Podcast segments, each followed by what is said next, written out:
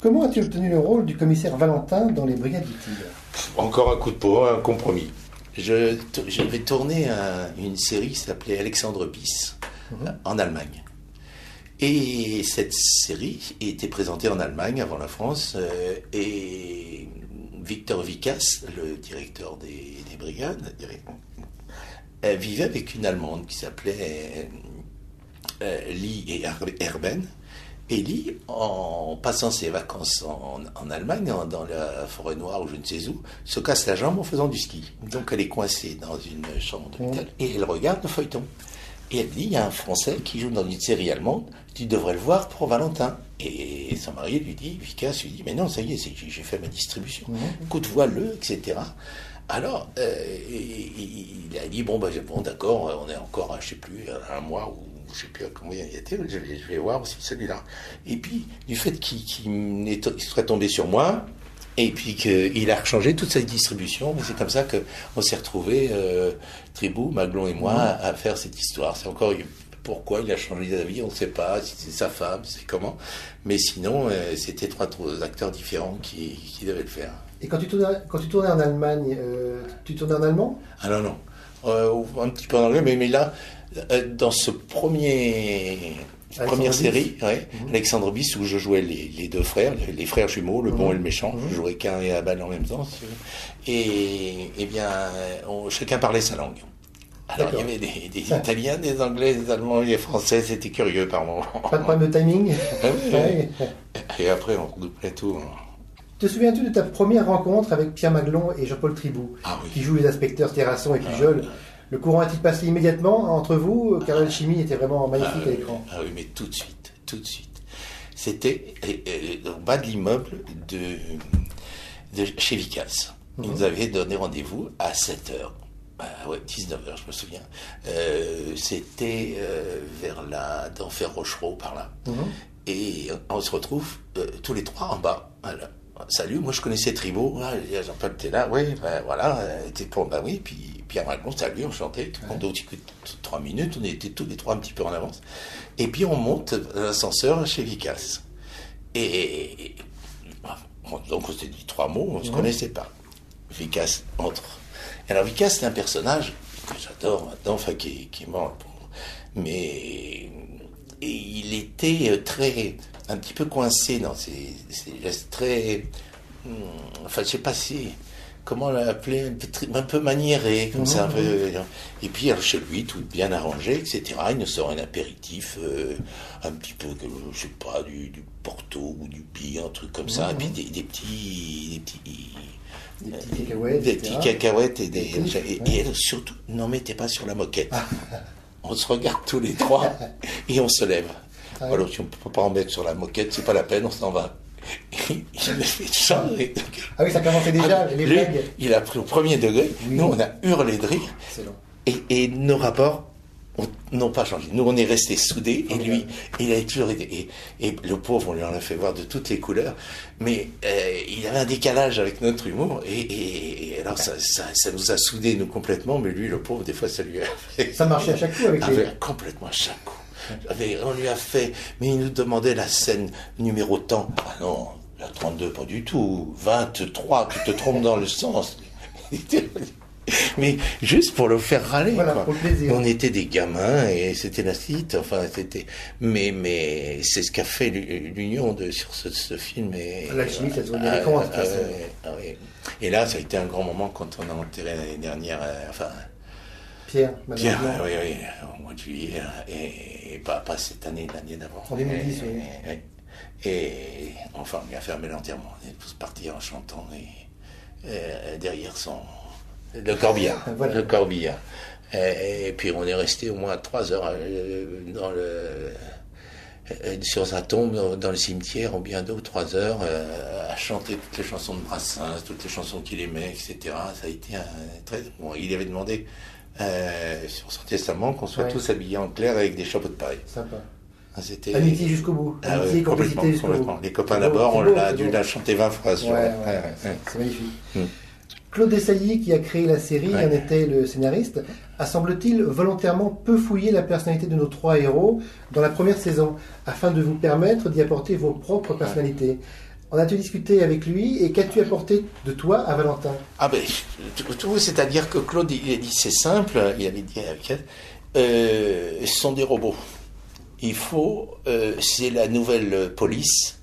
Alors, il trouve dans, à 10, en 1900, c'est-à-dire au début du siècle, de trouver des types qui n'ont pas de famille, pas de machin, rien, qui n'ont pas d'existence. Donc, mmh. on devait être vraiment euh, boulot, boulot, quoi. Mais notre amitié a fait que, évidemment, ça a tout de suite décalé et, et que euh, on n'avait pas de prénom, par exemple. Oui, oui, oui, tout à fait. Donc nous, on a inventé nos prénoms. Mhm. Évidemment, comme toujours, on déconne. On s'appelait Paul. Tous les trois, c'est bizarre, mais tous les trois s'appelaient Paul. Ah. Oh, Paul. Et quand on entendait Paul, les trois, on s'est dit, l'auteur l'avait jamais écrit. Jamais, nous, nous, on s'appelait Paul. Paul Valentin, Paul Terrasson, Paul plus jeune. C'est que des gars comme ça. Et, et puis après, si bien qu'après, dans des passages où il fallait rendre des copies un peu vite, mhm, l'auteur, mhm. il écrivait un dialogue et puis il disait de toute façon, vous distribuez comme d'habitude. Au début, je disais, il me disait tous oui chef, non chef, mhm, et moi je faisais tout le baratin. Alors je je distribuais, un, peu, je distribuais un peu les, mon texte à, mes deux copains pour que ça soit plus. Après, après, ils disaient parfait, parfait. Est-il exact que Claude Dessailly ait conçu les Brigades du Tigre en quelque sorte comme le pendant français de la série Les Incorruptibles, s'inspirant de faits réels pour nourrir les intrigues? Exactement, exactement. Pour lui, ça a été son repère. Il est tombé sur des, journaux d'époque et il est parti de la vraie création des mhm. brigades, quoi, hein, pour une police qui puisse traverser les départements, parce qu'après, on n'avait pas le droit en police poursuivre un, voyou, s'il changeait de département, il fallait appeler le département, et c'était incroyable à l'époque. Ils, avaient qu'à déménager pour être tranquille. Exactement. Et, donc, ils avaient des vélos, les autres avaient déjà des, voitures, enfin tout, tout, Donc, ils ont fait une police qui puisse se balader dans toute la France et poursuivre. Euh, donc, c'était la première brigade euh, mobile. mobile. La reconstitution d'époque, aussi bien dans les décors que les costumes et les accessoires, est très réussie et certainement un des facteurs du succès de la série. Absolument. En tant qu'acteur, avais-tu l'impression de voyager dans le temps et de te retrouver au début du XXe siècle? Ah, complètement. Moi, j'étais chez mon grand-père, mais tout à fait. Tout à fait, des références, mais tout de suite, on les trouvait tout de suite. Mais la façon de s'habiller, etc. C'est ce que j'ai reproché au film cinéma, mm. qui, est une horreur. Euh, à cause de ça, quoi. Ils n'ont rien respecté. Et, surtout pas le, scénario de, que Claude leur avait proposé. C'est ça aussi, c'était un scandale. C'est une erreur, surtout de, leur part monumentales, ils ne sont pas aperçus qu'ils ont fait des acteurs formidables, ils oui, oui, oui, et ils ont fait une merde, mais incroyable, euh, euh, à cause du scénario. Ah, ils avaient des moyens, mais comme, nous, pour les 36 épisodes, on n'a pas dépensé cet argent-là pour faire les 36 heures, ils en ont fait 2 heures, mais, mais somptueux.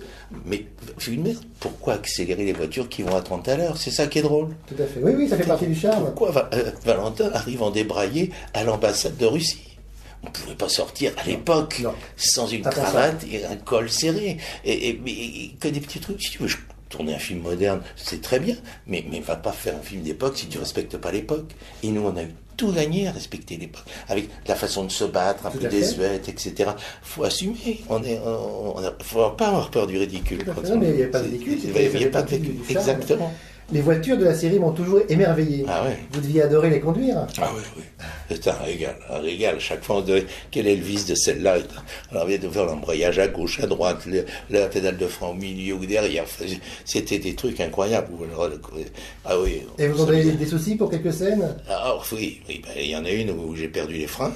Alors, il y avait le public qui regardait, il y avait la caméra, donc j'ai choisi un mur, mais, mais ces voitures-là, en deux heures, un coup de peinture et ça repart. C'est du costaud. Ah, c'est du solide comme tout. Vous avez dû apprendre la boxe française. Comment s'est passé l'apprentissage? Étiez-vous des élèves studieux ou dissipés? Toujours dissipés, mais il était vachement sympa. C'était le champion de France de l'époque euh, qui nous a mis un peu. et donc, euh, puis, on, y a pris goût. Alors, on, s'est amusé. Bon, on n'a jamais été parfait en boxe française, mais on s'est bien amusé à s'entraîner et, et on le faisait, enfin, qu'on pouvait le mieux possible. Pierre-Jean-Paul et toi étiez très complices et aimiez jouer des, tours sur le tournage, notamment à Victor Vicas. Oh oui. Et il n'appréciait pas toujours euh, d'être chahuté, je crois. Ah non, non, pas du tout. Raconte-nous encore une petite anecdote. Oh là là, il y en a tellement, il y en a tellement. Euh, qu'est-ce que je peux dire euh, qu'est-ce que, par exemple, des petites anecdotes comme ça, comme j'avais une interview comme maintenant, mhm. il disait, il fait pas son âge, hein, il faisait pas, il fait pas ses 70 ans, et, et alors, qui était très coquet sur son âge, mais quand même, ces journalistes exagèrent, ils m'ont vieilli, j'ai 60 ans, on met 70, je sais plus quel j'avais, mais chaque fois j'en remettais 10, et, et il était, mais était incroyable. Et puis des, des, gags tout bêtes, comme par exemple un jour, il, il nous ennuie un peu parce qu'il voulait une mouette. Il voulait une mouette dans le champ, on était, je sais plus ce qu'on tournait, la mouette, envoyez la mouette. Et alors, il y a Maglon qui arrive et dit, c'est pas une mouette, c'est un échandon. Ah bon? Ah oui, non, la mouette dont tu te sers, là, qui est dressée pour machin, c'est un échandon. Ah bon? Bon, envoyez l'échandon, à droite, plus à droite l'échandon toute la journée. Puis, à la bouffe du midi ou, ou du soir, je ne sais mm. plus, on se retrouve à table. Je ne savais pas que ça s'appelait un échandon. Enfin, Maglon qui lui dit Tu connais pas la mouette échandon? La mouette échandon. Ça fait la gueule pendant trois jours. mais des, des gars comme ça, je te dis, ils ne pas savoir la page. Mais il y en a, mais tous les jours il y en avait, parce que il était sans arrêt en train de régler les plans alors, euh, à l'œilleton. Et alors à l'œilleton, on avait toujours un un bouchon qu'on brûlait et on lui mettait un noir. et il avait son œil au beurre noir et son assistante de femme venait lui taper l'œil. Et toute l'équipe hurlait de rire avec son œil au beurre noir. C'est des gamins. On a été des gamins tout le temps. C'est ce qui nous a fait vraiment, on, disait moteur quand on arrêtait de rigoler, quoi. Et ça, ça l'exaspérait parce que lui, c'était un vrai pro, un type qui bossait bien en plus. Hein. Mhm. et, on l'aimait bien dans le fond. Hein. C'était le, mais, mais on ne pouvait pas s'empêcher de, lui faire des farces. Quoi. Quel genre de réalisateur était Victor Vicas? Je, crois qu'il revenait des États-Unis lorsque oui, la série a, commencé. A-t-il apporté euh, un certain savoir-faire, une certaine efficacité des oh, séries Très, très. Parce qu'il faut regarder le film la caméra bouge sans arrêt, à l'intérieur des plans, il fait bouger les gens, et c'était euh, pour l'époque euh, très, très, grande, très grande modernité. Ah ouais, très nouveau. C'était un, grand pro pour ça. Mhm. Il y, a vraiment, euh, c'est pour ça que c'était un, de, de, qualité il, relâchait pas sans arrêt. Et, bon, là, je, je fais ça, etc. Enfin, après, je me souviens tout. Bon, là, il manquera un plan. Écoute, Jean-Claude, tu t'assieds là et, je te prends. Qu'est-ce que je fais? Et, qu'est-ce qui se passe? Rien. Le temps passe. Qu'est-ce que je fais? Je lui dis, je le regarde passer je fais comme si je ne l'avais pas vu? D'accord, très bien. Ah. Écoutez même pas ce que je voulais lui voilà les rapports qu'on avait avec lui. Mais enfin, la musique de Claude Bolling a également largement contribué à la qualité de la série et au plaisir du téléspectateur. Ah, ça c'est vrai. Je pense bien sûr à la chanson du générique, mais aussi au fait que la musique évoluait en fonction de la période à laquelle se déroulait l'action. Absolument. Absolument. Et, pour ça, c'est un grand Claude. Hein. et c'est une référence. Moi, je vois les, gens, euh, c'est un, signe, par exemple. Ils passent à côté de moi, plutôt que de me faire un truc, ils me font pom, pom, pom, pom. tu vois? Et il faut faire un coup d'œil. C'est vraiment un mot de passe, une sorte de reconnaissance, et, c'est gravé dans la mémoire de, beaucoup de gens. Hein. C'est comme si c'était quelque chose de national, enfin vraiment une référence. Euh, en, parlant du film tout à l'heure, on parlait du film Brigade du Tigre, ils ont fait une grave erreur en, prenant, en ne prenant pas une musique justement d'époque. Évidemment. Encore une erreur. Tout, mais moi aussi. Et les armes. Vous vu les trous qu'ils font dans les tirs au pistolet, ils font un trou comme si c'était un lance-roquette qui avait tiré. Enfin, n'importe quoi. Enfin bon, arrêtons de parler de ce, ce truc qui est vraiment épouvantable. Le quatrième homme de la distribution est bien évidemment François Mestre, ah, qui jouait Fèvre à l'âge de patron. Ah, François. Parle-nous du bonheur de tourner avec lui. François, c'est un, un caractère, mais c'est un mec adorable, c'est un grand, grand, grand bonhomme. Et, et jamais euh, on peut. Moi, je me suis fait engueuler par lui tout le temps, qui, était mon chef, par, par, des bravos. Ah, bravo, alors, bravo ah, Il sentait que c'était dire bravo, mais alors il t'en foutait plein à la fois. C'est ça, voilà, c'est ça. C'est tout. Ça, ça résume François Mestre engueuler quelqu'un, il dit bravo.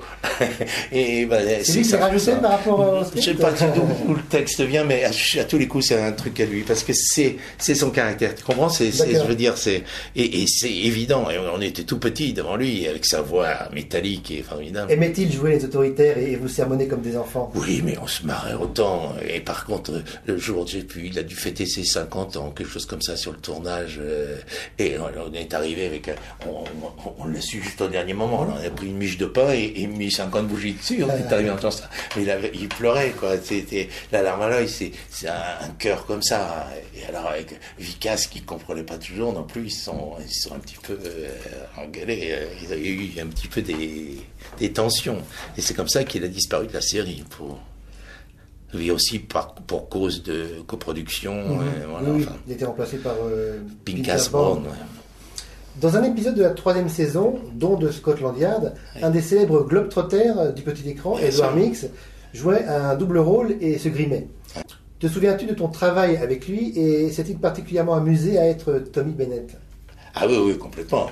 Ah oui, mais c'est euh, voilà, c'est aussi un personnage très amusant, euh, Edouard, parce que il est curieux de tout. Et alors, il travaillait vraiment son personnage de Sherlock Holmes. euh, euh, et ah oui, on s'est beaucoup amusé avec lui. C'était- euh, un bon moment. Il a fallu attendre 4 ans pour voir la cinquième saison. Et voilà. La série a été retitrée à cette occasion, Les Nouvelles Brigades du Tigre.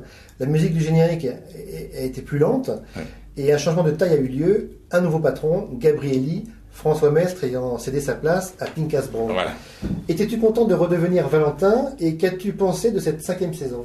Ah bah moi j'étais ravi de reprendre Valentin. On était, on, avait tout, on pensait que ça allait plus reprendre jamais. Et, et puis on était reparti, euh, on est reparti mais vraiment comme 14 dirons-nous. Et mais tout en ayant passé les guerres de 14 justement parce que ça coûtait trop cher à filmer. Et puis on s'est dit il y a eu tant de temps de passer, on va compter. Et ben voilà, maintenant on se retrouve en- dans les années 30. Allons-y pour les années 30. Et, et alors c'était marrant parce que moi j'ai plus de moustache. Et, et alors, changement de costume complet et changement d'attitude. Alors nous, on, on- je sais pas si c'est sensible, mais on s'est un petit peu changé dans nos attitudes, une façon de bouger. Le fait de pas avoir les mêmes costumes, ça nous a aidé énormément parce qu'on est plus décontracté. Les bagarres sont déjà plus modernes et plus souples. Et, et, et puis le, le dialogue et les, les rapports entre les gens ont évolué aussi avec. euh, et, et ça, c'est grâce à l'écriture et à la mise en scène aussi.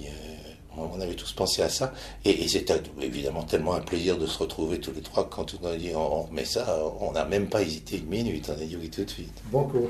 La sixième saison, qui s'avérera la, la dernière tournée, Ouais. voit un nouveau changement de titre, la série s'intitulant Les Brigades du Tigre, les années folles, Ouais. et le générique euh, voyant son rythme accéléré. Quel souvenir gardes-tu de ces six derniers épisodes tournés Ben, c'est encore mon souvenir, mais là, on tournait très confiant parce que l'auteur venait de nous dire, écoute, c'est la première fois qu'ils ont signé les prochains. Ils ont accepté. Et puis, et, et donc, vous savez que ça allait continuer. Et, et la seule fois où on a su que ça allait continuer, c'est là que ça s'est arrêté. Il y a eu un changement de directeur qui a dit non, je veux plus ça, j'arrête. euh, je laisse tomber les brigades. Voilà, c'est ce souvenir-là. Par contre, là, euh, c'est tout Montparnasse et tout ça, tout- toutes ces années. Alors là, c'était des, des trucs qui nous touchaient beaucoup plus, enfin, encore de Bien plus sûr, proches, bien quoi. Parce qu'on arrivait dans les, la jeunesse de nos parents, si tu veux. Une septième saison a cependant été écrite par Claude Dessailly, Ouais. euh, mais n'a jamais été tournée Voilà, à cause voilà. du changement de direction à, Ouais. Antenne 2. Ouais. En l'écrivant, Claude Dessailly l'avait d'ailleurs con- conçu, je crois, comme la dernière euh, saison dans- dans- de la série dans sa tête. Euh, que peux-tu nous en dire? Eh ben, euh, moi, euh, il, il- il s'est arrêté parce que c'était que des synopsis, tu Mhm, vois. Et donc, euh, il avait une évolution, mais c'est vrai qu'il commençait à nous à, à nous pousser vers la retraite et à, à nous trouver des à nous séparer pour mieux nous retrouver après. Enfin, il, commençait à des choses comme ça, etc. Et quand euh, un jour il y a eu une idée aussi d'un producteur qui voulait nous remettre ça plus loin, Mhm. là il avait carrément écrit comme on était sortis, sauf moi qui était devenu grand directeur là-dedans, enfin qui avait monté en grade. Les deux autres étaient sortis. euh, je crois Jean-Paul était euh, détective privé et Pierre avait une, une brasserie euh, Mhm. dans le midi et il avait eu des, des truands qui essayaient de le raqueter ou qui faisaient de ennui. Pouf, on était redescendu pour euh, et puis ça, ça, ça, ça, ça a pas vu le jour non plus. Mais enfin, il y en a eu plein des histoires écrites et qui, qui donc on n'a pas vu. Votre amitié avec euh, Pierre Maglon, Jean-Paul et toi euh, s'est prolongée dans la vie. Euh, Vous avez continué à vous voir et à vous apprécier. euh, Bien sûr, et à jouer ensemble. Ouais, oui, oui, tout le temps. Là, moi, les dernières tournées que, que Pierre a fait, c'est avec moi au théâtre. hein. On a fait. et, pff, on- on- on- il est parti en riant et on a ri jusqu'au bout avec Maglon. C'était. C'est mon grand, mon grand pote. Tu as été César Borgia dans une mini-série de prestige, Les Borgia ou Le Sang Doré. C'était une co-production franco-italienne qui a été, je crois, le, plus, le projet le plus coûteux lancé par Antenne 2. 70 comédiens, 1800 figurants. Comment te rappelles-tu ce tournage en Italie sur les lieux mêmes de l'action? Formidable. Et tu oublies de dire que c'était écrit par Sagan, par François Sagan. J'allais y venir. Et, et, alors là, mais c'était un rêve d'enfant les, les, costumes somptueux. Alors, c'est pas pour ça les rêves d'enfant, c'est qu'il y avait des batailles. Oui. Donc, j'étais au milieu, j'avais deux cascadeurs qui étaient à côté de mon cheval et, et, une, armée qui tirait, etc. Et, je gagnais à chaque fois, quoi, quasiment. Et quand on me voyait euh, un petit peu tomber, il y avait le cascadeur qui, hop, qui me remettait d'aplomb et au milieu de la troupe. Mais c'est très impressionnant, quoi, de, de, jouer vraiment, euh, tu vois, au à la guerre, là, mais euh, en vrai, quoi. C'était, oui. tout en sachant qu'on tue personne, c'est ce qui est quand même beaucoup mieux. mais mais c'était formidable. On avait puis dans des châteaux somptueux, toutes des histoires. Les dialogues étaient signés François Sagan. Oui. Parle-nous de ton plaisir de comédien à dire des dialogues signés Sagan. Eh bien, écoute, ce qui est formidable, c'est que Sagan. Ah non, c'est après que j'ai joué une pièce dans le théâtre dans lequel on est là maintenant. J'ai joué, c'est une pièce de Sagan, en 80, euh, avec euh, Anna Karina. Mhm. Euh, c'est bizarre, tu vois, tu vois, on parle. Et alors moi, c'était un plaisir pour moi de faire connaissance avec Sagan, et c'était drôle parce que je connaissais un peu le metteur en scène Alain, Alain Desnaux, qui mhm. avait tourné c'était. Et un jour, ils font venir chez Sagan. Il me parle de César Borgia. Donc on parle de César Borgia, je vous raconte ce que je connais de César Borgia, etc. Et il me dit voilà, le problème, c'est qu'on n'a pas encore trouvé notre César Borgia. Et je me mets à chercher avec eux. Et je nonce tous les copains comédiens que je connaisse. Et au bout d'une heure, ils me laissent. Mmh hurler, ils se mettent à hurler de rire tous les deux. Il dit, mais pauvre imbécile, si on t'a appelé, c'est parce qu'on avait pensé à toi, et tu nous cites tout le monde sauf toi. et c'est vrai, j'avais vendu tous mes copains, et je n'ai pas pensé que je pouvais le faire. C'est gentil. voilà, c'était... Combien de temps a duré le tournage de la mini-série Les Roses de Dublin en 1981 ah, Roses de Dublin, alors là, ça a dû tourner deux mois, je crois, deux mois, deux mois et demi. Euh, ah oui, c'était euh, une, belle série, une belle série amusante aussi, euh, Les Roses de Dublin. On avait tourné ça à, Cork, dans la région de Cork. En, ah comment te souviens-tu de ton travail en Irlande? La manière de travailler était-elle différente qu'en France? Bah, de travail? Ouais, enfin, pas, pas vraiment, pas vraiment pas vraiment. ce qui est, le tournage en Irlande, il est commandé par le temps. C'est-à-dire que c'est un pays où il peut pleuvoir, faire un, soleil brûlant, puis repleuvoir après du vent. Et dans un plan de deux minutes, il peut y avoir toutes les. Donc le chef opérateur, ça s'arrangeait les cheveux. Il dit, je suis pas raccord. Bah à chaque fois, il y avait des. les paysages irlandais étaient magnifiques. Magnifiques, Et la musique de Vladimir Cosma ah envoûtante. Ah ouais, ouais, vraiment euh, super. Euh, non, c'était un, bon souvenir. Euh, avec mon copain Afonso. Oui, tu formes un super tandem avec lui. Oui, oui, oui, parce que ça, c'était un copain de mes débuts. Il était avec moi au théâtre de Poche quand j'ai rencontré Godard. Et dans Made in USA, il joue aussi. Il, est aussi, parce qu'il nous avait pris. Euh, tu retournes ensuite euh, en Allemagne pour, pour jouer euh, dans les aventures du jeune Patrick Paccard. Patrick Paccard, oui. Comment s'est passé le tournage? J'imagine que tu, tu, parlais un peu allemand quand même. Voilà, oui. Un allemand, on a tourné en, anglais un peu. Euh, Patrick Paccard, en plus, on a beaucoup voyagé parce qu'on a tourné en Espagne, on a tourné en Allemagne, en France. Patrick Paccard, ça a beaucoup circulé. Alors là, c'était une histoire de euh, d'agents secrets, etc. Il fallait trouver une formule que j'avais tatouée sur le. Enfin bon, c'était. Alors là, c'était des belles poursuites et des belles. Là, j'ai conduit dans les voitures d'époque, mais à des vitesses incroyables, euh, mmh. dans des, petites rues où j'avais laissé quelques ailes et quelques. C'est un grand, tu es un acteur polyglotte, en plus de l'allemand, tu maîtrises la langue de Shakespeare et a été ainsi engagé pour apparaître dans plusieurs coproductions américaines, comme par exemple la mini-série Hemingway avec euh, Stacy Keach. Comment était ce tournage et y a-t-il une différence de rythme entre un tournage français et un tournage à l'américaine? Bah, Tu sais, quand moi j'ai tourné euh, pour les Américains, enfin j'ai tourné pour les Américains la première fois avec le film de Labro en Amérique, et là j'ai mhm, vu ce mhm. que c'était que les équipes américaines. Mais là, les tournages que j'ai fait avec les Américains, c'est quand ils sont venus en France, donc comme ils avaient des équipes françaises, ils tournaient un peu. la française. Mais, mais là-bas, c'est marrant, quand ils sortaient ces claques pliées en 22, genre paf, euh, et des trucs, puis après tu t'aperçois que c'est. C'est comme. Euh, partout. Hein, on, retrouve ces marques. Bah oui, facilement, facilement. Là, les, derniers films euh, anglais que j'ai fait, là, c'est pour les Anglais, il va sortir sur TF1, ça s'appelle Un livre ouvert. Mhm. je un, très beau, enfin, moi, un personnage euh, qui passe que dans le troisième épisode, avec euh, John Broadbent, qui est un très grand acteur. et il y a de très bons acteurs là-dedans. Tu es actuellement sur scène euh, dans l'intrus avec Claude Rich. Parle-nous du bonheur de, jouer chaque soir avec ce grand monsieur. Ah, c'est un rêve d'enfant quand tu, tu, vois ce personnage qui a commencé quand toi tu étais encore dans les couches pratiquement et, mhm. tu deviens son copain euh, avec lui. Quand on m'a appelé pour faire la lecture, euh, j'étais et, et, c'est ce dont j'avais rêvé. C'est vraiment ça a collé tout de suite de nos, nos premières répliques et vraiment, euh, tous les soirs, on, se régale. De, Une passion théâtrale commune. Oui, oui, vraiment, vraiment.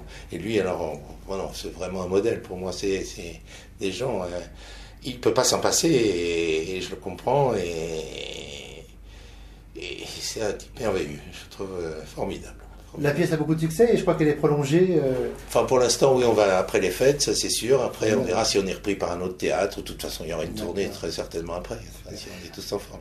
As-tu déjà d'autres d'autres projets? La télévision ou Non, film? non, non, j'ai rien de, de sûr. Alors, tu sais, comme on est superstitieux dans ce métier, moi je suis ravi d'être là encore à 70 ans. J'espère qu'il y en a encore pour un moment et que je ne serai pas trop gâteux. Euh, euh, enfin, plus le plus tard possible. nous, l'espérons aussi euh, te, conserver en très bonne forme pour nous, pour nous faire encore rêver longtemps. Merci Jean-Claude, merci beaucoup pour cette euh, passionnante interview. Et puis, euh, bonne continuation sur les planches. Voilà, on dit cinq lettres. Salut.